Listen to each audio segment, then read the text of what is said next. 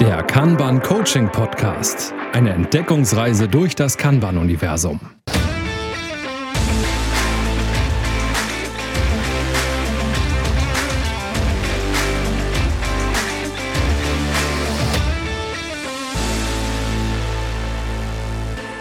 Hallo und herzlich willkommen zu unserer heutigen Podcast-Folge und wir wollen uns dem Thema Portfolio Management widmen. Und ich weiß nicht, ob es euch auch so geht, wenn man mal genauer darüber nachdenkt, was heißt denn Portfolio Management? Damit beschäftigen wir uns auch nochmal. Was ist denn Portfolio Management?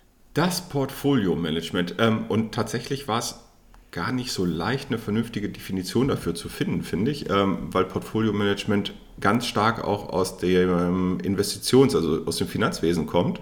Ähm, also viele denken sofort an Finanzen, aber wir denken ja hier gerade weniger an Finanzen, sondern mehr so Richtung Projekte, Produkte und all sowas. Und ich finde da, oder ich habe da eine schöne Definition ähm, beim Projektmagazin gefunden und ähm, die lese ich einfach mal vor. Und da steht was von, das Portfolio-Management entscheidet über den Lebenszyklus von Produkten, Dienstleistungen, Investitionsgütern und anderen die Geschäftsprozesse beeinflussenden Bestandswerte. Und dann steht da noch, Veränderungen darin können nur über Projekte bewirkt werden. Darüber können wir nachher, glaube ich, mal sprechen. Und ähm, was ich noch ganz spannend finde, war die Aussage zu den Methoden des Portfolio-Managements gehören die Zusammenstellung, Strukturierung und Kennzahlenbestimmung von Portfolios, die Bewertung und Priorisierung der Investitionen sowohl, sowie die Simulation möglicher Portfolios ich glaube, das Thema Simulation lassen wir heute raus. Ich glaube, das wird zu groß. Spannend finde ich das Thema Investition, Priorisierung, die hängen zwangsläufig voneinander ab aus meiner Sicht. Und ich glaube, wir können uns nachher mal ein bisschen streiten über, ob das wirklich nur über Projekte abgewickelt werden kann. Aber ich glaube, das Projektmagazin musste das so schreiben. Ich, also, wenn ich in Organisationen komme und auch gerne, wenn ich dann versuche, die Flight Levels zu erklären und die Leute gucken mich dann an und sagen, Portfolio, was, ne, was ist denn da jetzt Level 2, was könnte das sein? Und meistens äh, stellt sich dann raus, das sind deren Projekte, ne? Und mhm. da finde ich schon mal faszinierend, dass da gar nicht der Zusammenschluss ist oder der gedankliche, dass die, das Portfolio-Management einfach deren aktive Projekte sind, ne? Oder vielleicht auch die passiven, alles, was da noch kommt. Und ähm, spannend finde ich auch, dass das, was du ja auch schon aus dieser Definition quasi vorgelesen hast, ne? Die Kennzahlen, die Priorisierung und so weiter. Ich habe das ganz oft in Unternehmen, dass da diese Priorisierung gar nicht so klar ist. Also jedes Mal, wenn ich frage, wie ist denn euer Prozess, wer darf denn ein neues Projekt reinbringen, wie funktioniert das, gucken mich ganz oft äh, riesige Augen mit Fragezeichen an, ne? Oder der eine erzählt was, der nächste erzählt noch was und es sind komplett unterschiedliche Dinge. Das ist gerne mal so. Und äh, viele Leute machen ganz gerne dieses klassische Projektmanagement, wo man dann viel drauf guckt, dass alles im Scope ist, ne, in der Zeit alles richtig, dass das Budget nicht überzogen wird. Aber keiner stellt sich irgendwie die Frage, was ist denn jetzt das, der Wert, wenn wir das fertig haben und ist das erreicht und so. Das finde ich auch mal wieder faszinierend. Wie, hast, wie sind da deine Erfahrungen? Also mit Wert meinst du ähm, Ertrag zum Thema Investition. Also ich investiere etwas, krieg, ist dann die Wertschöpfung auch entsprechend zur Investition. Jein, das ist ja jetzt immer sozusagen der klassische Ansatz, das so zu formulieren. Es ist ja einfach, welchen Wert äh, generiere ich denn für welchen Kunden sozusagen? Ja, Was ist überhaupt hm. das Ziel dieses Projekts gewesen? Ne? Ich, ja, wir wollen halt Office 365. Ja, und wahrscheinlich wollt ihr das, weil und irgendwie, also da muss man den Leuten das aus der Nase ziehen und wenn dann überhaupt was kommt, kann man sich schon freuen. Ich finde, also manchmal ist dann ne, so. Ja. Ja, ja also, entdecke ich auch immer bei Kunden. Ne? So, genau der Teil, der dann sich prima, du hast das äh, Stichwort gerade schon gesagt, über die Flight Levels darstellen lässt. Wir haben in der letzten Folge über Upstream Kanban gesprochen. Ähm, auch das ist, glaube ich, der klassische Punkt von Upstream Kanban im Sinne von, guckt doch erstmal, was ihr da braucht, was ihr haben wollt, bereitet das prozessgestützt vor, damit ihr zu einer sinnvollen Aussage kommt, was wann wie gemacht werden kann. Ne? Also, wie, viel, also wie muss ich es priorisieren? Im Zweifelsfall auch, welche Investitionen habe ich an der Stelle, um zu sagen, ja, das wollen wir dann auch wirklich durchführen. Hm, Portfolio Management ist für mich noch eine Nummer, die das die, die, quasi verschiedene Projekte oder verschiedene Services, wenn wir mal Richtung Kanban denken, zusammenführt, also quasi ähm, unter einem Dach koordiniert.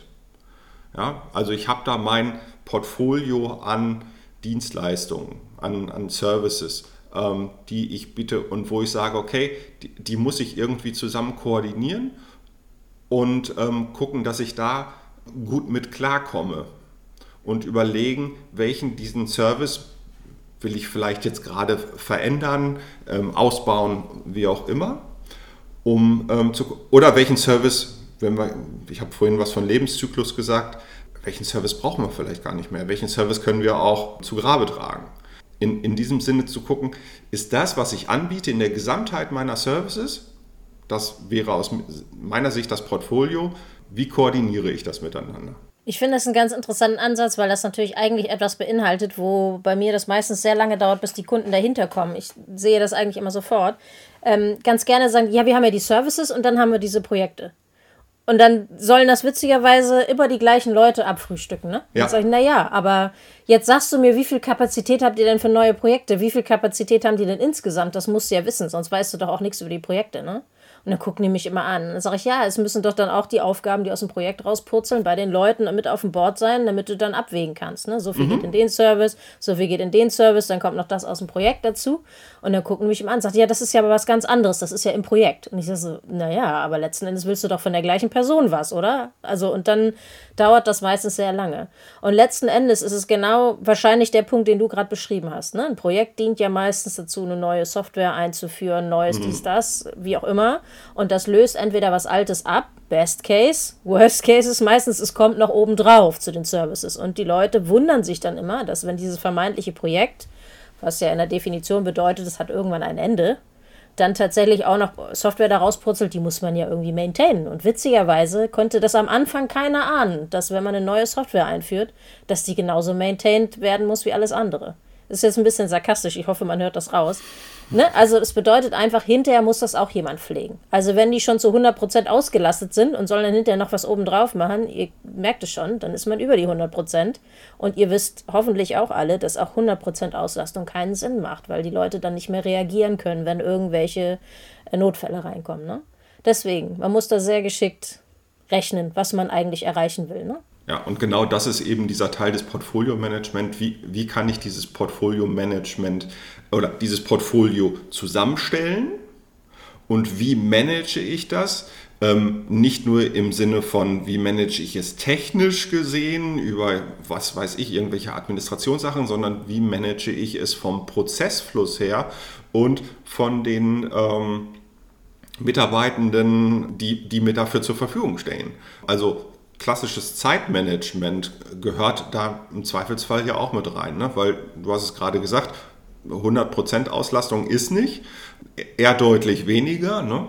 Und dazu gehört eben, die Portfolios sinnvoll zusammenzustellen, also Produkte sind so sinnvoll zusammenzustellen, dass man die auch vernünftig betreuen kann. Nichts anderes meint es ja hier. Das Management meint ja eine Betreuung von Services von Weiterentwicklung von Services, also um, um dieses Portfolio wirklich auch am Leben zu halten und immer ja, im, im Sinne von Wertschöpfung äh, demjenigen, der dieses Portfolio nutzt oder Teile dieses Portfolios nutzen, dann auch zur Verfügung stellen zu können. Ne? Ja, sicherstellen, dass du mit der Kapazität, die tatsächlich vorhanden ist, sozusagen den, die meiste Wertschöpfung in, in deinem Bereich erzielst. Ne? Und das ist eine hohe Kunst, weil es ja nicht einfach nur kluge Entscheidungen bedeutet, sondern man muss auch manchmal sozusagen Annahmen für die Zukunft treffen und dann überprüfen, ob das tatsächlich so eintrifft. Ne? Und ähm, das ist halt wichtig. Da ist tatsächlich diese äh, Parallelität zur Finanzwirtschaft ganz gut, wenn ich mir ein Portfolio, ein, Finanzport ein Aktienportfolio zusammenlege. Ich glaube, davon hat wahrscheinlich schon mal jeder gehört, zu sagen, okay, welche Positionen da drin äh, performen gut, dann lasse ich die drin. Vielleicht habe ich auch äh, Positionen drin, ähm, die besonders gut performt haben, aber sage, nee, die nehme ich jetzt raus, also streiche auch mal Gewinne ein. Oder aber sage, es gibt hier einfach auch Positionen, die schlichtweg nicht laufen, äh, wo ich sage, okay, die gehen jetzt raus. Und das kann ich mir ja im, im Servicebereich genauso vorstellen. Wenn ich äh, weiß, ich habe im Service, also Software oder auch äh, wenn du im Dienstleistungsbereich bist, ich habe Dienstleistungsbereiche, dann Services, die performen einfach nicht Vielleicht werden sie auch einfach nicht nachgefragt, kann ja auch sein. Dann gehört das ja zu dem Teil des Managements festzustellen, ah, das will gar keiner haben. Die Idee war wahrscheinlich super, aber will gar keiner haben, schmeiße ich wieder raus den Service, braucht keiner. Andere Services und das sind ja die leichten Entscheidungen, ne? Weil die andere Entscheidung ist ja, das sind zehn Leute, die das noch nutzen. Und du hast aber so viele andere Dinge, die jetzt zu tun sind oder die du für vermeintlich wichtiger hältst, dass du vielleicht den zehn Leuten das dann auch entziehen musst, weil das nicht reicht, weil du insgesamt tausend Mitarbeiter hast und für die zehn lohnt sich das dann nicht, ne? Da sind wir wieder bei den Zahlen. Und das fehlt mir ganz oft, dass die Leute darüber überhaupt tatsächlich nachdenken. Was ist denn jetzt? Was wollen wir erreichen? Wie war es vorher? Wo will ich hin? Und eigentlich gibt es das, glaube ich, in wirklich allen Managementformen, diese Ansätze, das so zu machen. Und ich finde es dann immer bei den Flight Levels sehr schön, bei den Visualisierungen von Klaus Leopold, dass das dann nochmal so deutlich gemacht wird. Ne? Entweder man macht das mit KPIs, dass man das halt nachmisst und guckt, was ist denn da rausgekommen, erreicht das diese Ziele, ne? Oder wenn man es mit klassisch Kanban ansetzen würde, dann errechnet man ja eigentlich vorher schon einen Cost of Delay, um rauszufinden, will ich dies zuerst machen, das zuerst machen, ne? Was ist da irgendwie der Sinn und Zweck der Geschichte? Und dann muss man aber hinterher vielleicht auch nochmal drauf gucken, ist denn das so gekommen, wie ich angenommen habe, damit ich was lerne einfach, ne? Vielleicht ist ja eine wichtige Lektion drin in dem, was dort passiert ist. Ja, und ähm, Portfolio-Management hat für mich auch immer sehr stark eine strategische Ausrichtung. Absolut, ja, kann sein, ja. Ja, also äh, KPIs, total wichtig, gar keine Frage. Also unterstütze ich das, was du gesagt hast, absolut. Portfolio-Management ist für mich aber halt auch strategische Ausrichtung, gerade in, wenn wir Richtung Produkte denken. Ja, oder wenn ich Richtung Dienstleistungen denke, wenn ich da ein Dienstleistungsportfolio aufgebaut habe, kann ich immer überprüfen, möchte ich diese Dienstleistung noch anbieten oder nicht. Ähm, also passt das noch zu meiner strategischen Ausrichtung? Softwarefirmen machen das ganz häufig. Ne? So die, also Google ist ja ein äh, perfektes Beispiel dafür, die ihr Portfolio irgendwie ständig auf links drehen an vielen Stellen.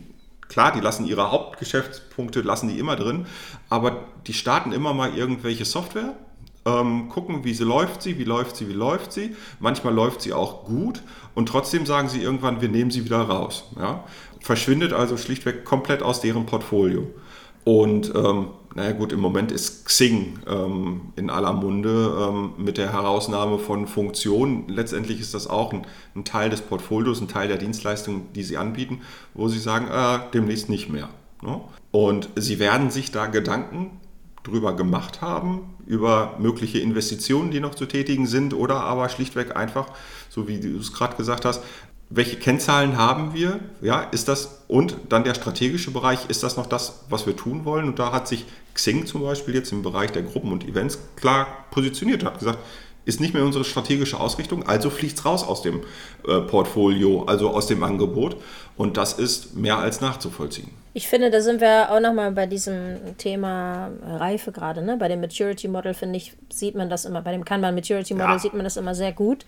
Man kann ein Portfolio managen und ist quasi noch auf der Stufe, wo man das erste Mal richtig zusammenarbeitet, hat sich das Upstream Kanban angeguckt und so weiter. Genau, Carsten geht hier im Hintergrund zu dem Kanban Maturity Model Poster, könnt ihr jetzt nicht sehen. Aber da denkt man vielleicht das erste Mal drüber nach, was will denn der Kunde? Danach gibt es aber noch einen Reifegrad. Da denkt man nicht nur, was könnte denn der Kunde wollen, sondern ist im stetigen Kontakt mit dem Kunden. Und danach kommen auch noch mal verschiedene Reifegrade, wo man dann vielleicht irgendwann auf dieser Position von Google ist, ne? wo man sehr in der Innovation ist und Markttreiber und auch irgendwann ne, fit for purpose nicht nur, sondern auch wirklich jederzeit sich komplett neu erfinden kann, um immer am Markt eine gute Position zu haben. Ne?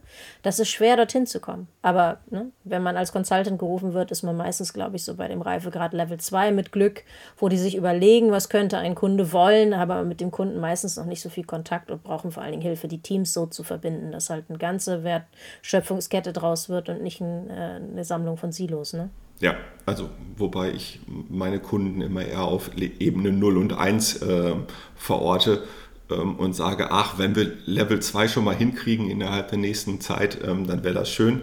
Aber ja, ähm, diese Market, diese äh, Market Leader Reifegrad, das ist schon äh, Reifegrad 5 ähm, im äh, Kanban Maturity Modell. Ähm, dahin zu kommen, ist schon sehr, sehr schwer. Weiß nicht, ob Google das hat wahrscheinlich nicht ganz. Ähm, wahrscheinlich müssten sie sich das ähm, teilen mit Apple und mit vielleicht ähm, ein, zwei anderen Anbietern an der einen oder anderen Stelle. Ähm, da käme es wahrscheinlich jetzt auch darauf an, was wir uns genau angucken von dem Unternehmen Google oder sonst irgendwas. Damit wir aber nicht zu weit weggaloppieren jetzt ne, von dem Thema Portfolio. Genau. Wichtig ist, wie gesagt, nicht nur, dass man quasi alle Projekte aufzeigt, die man gerade gestartet hat, sondern dass die strategisch ausgerichtet sind. Und da könnte man das mit den Flight Levels machen, dass man dann quasi noch das strategische Level abbildet und das dann runterbricht. Und dann kannst du halt zum Beispiel in der IT das Portfolio angucken und dann zahlt das bestenfalls alles auf die Strategie ein. Ne? Und dann kann man halt auch Flight Level mäßig dann das überprüfen. Wie ist denn das mit den KPIs oder per OKRs dort gewisse Objectives und Key Results reingeben und das so verknüpfen. Und wie gesagt, man muss vorher beim Priorisieren sich überlegen, auf welche Faktoren möchte man gucken. Möchte man es mit Cost of Delay machen? Es gibt ja auch viele verschiedene andere Varianten, das zu machen. Ich kenne viele Unternehmen, die haben sich dann Quotienten, Quotienten ausgerechnet für gewisse Parameter, die sie überprüfen wollen. Dass man einfach weiß, warum mache ich was? Warum ist das eine für uns wichtiger, dringender, ne, Prio 1 und nicht Prio 2? Dass man sich dessen sehr klar ist. Und bestenfalls, wenn man sehr weit ist, guckt man halt auch nach Beendigung der Projekte, nicht Lessons learned, sondern einfach auch, ne, ist das eingetreten, was können wir machen und so weiter in Form einer Retrospektive vielleicht nochmal, um das zu sehen, ne? damit auch die Erkenntnisse wieder einzahlen auf die Auswahl der nächsten Projekte fürs Portfolio oder Produkte oder wie auch immer. Ne? Hm. Und lass uns genau da vielleicht nochmal ein bisschen tiefer reingehen, weil ähm, das ist die Stelle der Definition, die ich nicht ganz korrekt finde. Die ist aus Projektsicht, mag die richtig beschrieben sein, so nach dem Motto, darin, äh, also Veränderungen im Portfolio können nur durch Projekte bewirkt werden. Das sehe ich aber nicht so. Weil ich glaube einfach, dass sie durch strategische Entscheidungen und durch einfach Weglassen von, von Dienstleistungen oder sonst irgendwie. Ähm, also das muss für mich nicht zwangsläufig ein Projekt sein, sondern für mich sind das oftmals ähm, Produktentscheidungen. Ja, also äh, die ich da herbeiführe im Sinne von, was tun wir noch, was tun wir nicht, welchen Teil innerhalb meines Portfolios pimpe ich gerade ein bisschen und welchen fahre ich vielleicht ein bisschen zurück. Kennzahlen getrieben, Strategie betrieben, aber ich glaube, das ist, das ist ganz wichtig und für mich ist das, gerade wenn wir so in Richtung Agilität schauen, äh, wertegetrieben und produktgetrieben. Also für, für mich geht es hier wirklich um die Produktzusammenstellung, welche, welche Produkte gehören zu dem Portfolio und was äh, bewege ich eigentlich wie. Und jetzt kommen wir ähm, nochmal zurück zu den Flight Levels und zum Upstream. Am Ende, wenn man sich eine große Kanban-Wand mal vorstellt, könnte man hingehen und könnte sagen, eine große Wand, das ist mein Portfolio, was ich managen muss. Und wir wissen ja, dass wir aus dem Level 2, dass wir eben nicht nur ein Level 2 Board haben können, sondern wir können viele Level 2 Boards haben, die unterschiedliche Services oder unterschiedliche Produkte etc. pp beinhalten. Und für mich ist das so ein bisschen das Thema Portfolio. Und wenn ihr jetzt Ina sehen würdet, wie die ihre Stirn kräuselt, glaube ich, hat sie jetzt was dagegen zu sagen. ich bin mir nicht sicher, ob ich dir folgen kann. Weil also, ähm, wenn ich ein Koordinationsboard auf Level 2 mache, ist das ein winziger Ausschnitt des Portfolios. Ne? Hat dann jetzt aber nicht direkt was mit dem Portfolio zu tun, so würde ich sagen. Aber also ist halt ein Ausschnitt dann, ne? Teilmenge. Du würdest ein Level 2 Board als Teilmenge Menge definieren? Nee, nicht automatisch. Aber auf Level 2 hast du ja nicht nur Portfolio-Boards. Ne? Und wenn es strategisch ausgerichtet sein kann, dann kann es halt auch äh, auf dem strategischen Level ein Portfolio-Board sein. Ne? Also, und auf Level 2 gibt es ja auch Koordinationsboard. Genau wie du gesagt hast, zum Beispiel für ein Produkt, wo mehrere Teams beteiligt sind. Fürs, ne? und fürs Portfolio im Zweifelsfall. Ja. Ja, für das konkrete Produkt, ne? was dann ein Teil des Portfolios wäre, aber genau. Mhm. Also ich finde nochmal wichtig, das haben wir vorhin einmal so ganz kurz angerissen, dass äh, man sich auch Gedanken über die Gesamtkapazität machen sollte. Ne? Man kann nicht einfach strategisch entscheiden, wir brauchen dies, das, Ananas, so wie ich immer so gerne sage. Und ähm, das äh, ist schön, das ist ein guter Wunsch, aber man muss auch nach der Kapazität schauen. Gegebenenfalls kann man nicht alles gleichzeitig starten, sowieso keine gute Idee, sondern muss das sequenziell machen. Und da sind wir wieder bei der Priorisierung. Ne? Und deswegen ist es gut, wenn man seine Kapazität einfach kennt. Das kann man ja vielleicht zur Not auch ein bisschen austesten, ne? auch auf der Ebene kann man sich ein WIP-Limit setzen, dass man sagt, keine Ahnung, pro Entwicklungsteam ein Projekt und das dann sequenziell oder wie auch immer. Ne? Also da muss man sich Gedanken machen, dass man sich da nicht übernimmt. Weil Projekte starten ist leicht, ne? Also hier gilt wieder äh, Stop Starting, Start Finishing. Wie äh, ich glaube, Folge 1, 2, 3 haben wir das ähm, sehr stark ähm, gebraucht. Und ähm, hier gelten vor allen Dingen, du hast die VIP-Limits gerade ge ähm, genannt, auch ganz wichtig. Ähm, für mich ist da tatsächlich das klassische Kanban, also über das, was wir hier die letzten 18, 19 Folgen geredet haben, ähm, dann tatsächlich auch wichtig ähm, zu beherzigen. Ne? Also ähm, dann auch zu nutzen. Also ähm, wir haben Portfolio-Management, das ist die äußere Hülle, da, da werden Entscheidungen getroffen ähm, aber die Abarbeitung dieser Entscheidungen, die erfolgt mit den Regeln von Kanban, mit den Prinzipien von Kanban. Ansonsten wird es nicht funktionieren. Ansonsten habe ich irgendwas anderes. Kann natürlich auch ein Portfolio-Management im Scrum irgendwie darstellen oder sonst irgendwie. Ist dann vielleicht ein etwas anderer Ansatz. Am Ende, wie heißt es auch so schön, nutzen Scrum-Teams auch wieder Kanban. Das war's. Ja, also wenn ihr noch Fragen habt zum Portfolio, wenn irgendwelche Aspekte zu kurz gekommen sind oder wenn ihr noch tolle Tipps und Tricks habt äh, zur Visualisierung, zur Kapazitätsberechnung oder wie auch immer, lasst es uns gerne wissen, wie immer, unter Kanbanauten oder bei LinkedIn oder Twitter. Xing natürlich auch, du hast es vorhin schon genannt, hier Schleichwerbung so ein bisschen. Nein, Quatsch, wir haben ja ein paar mehr. Wir freuen uns über Nachrichten aller Art. Genau. Die nächste Folge wird Folge 20, da lassen wir uns noch was Besonderes einfallen. Aber da äh, ja, gibt es demnächst mal irgendwie einen Spoiler dazu wahrscheinlich. Genau, lasst euch überraschen. In diesem Sinne, macht's gut, habt eine schöne Zeit und bis bald. Tschüss. Vielen Dank fürs Zuhören. Bis bald. Das war der Kanban Coaching Podcast von und mit Ina Galinski und Carsten Rüscher.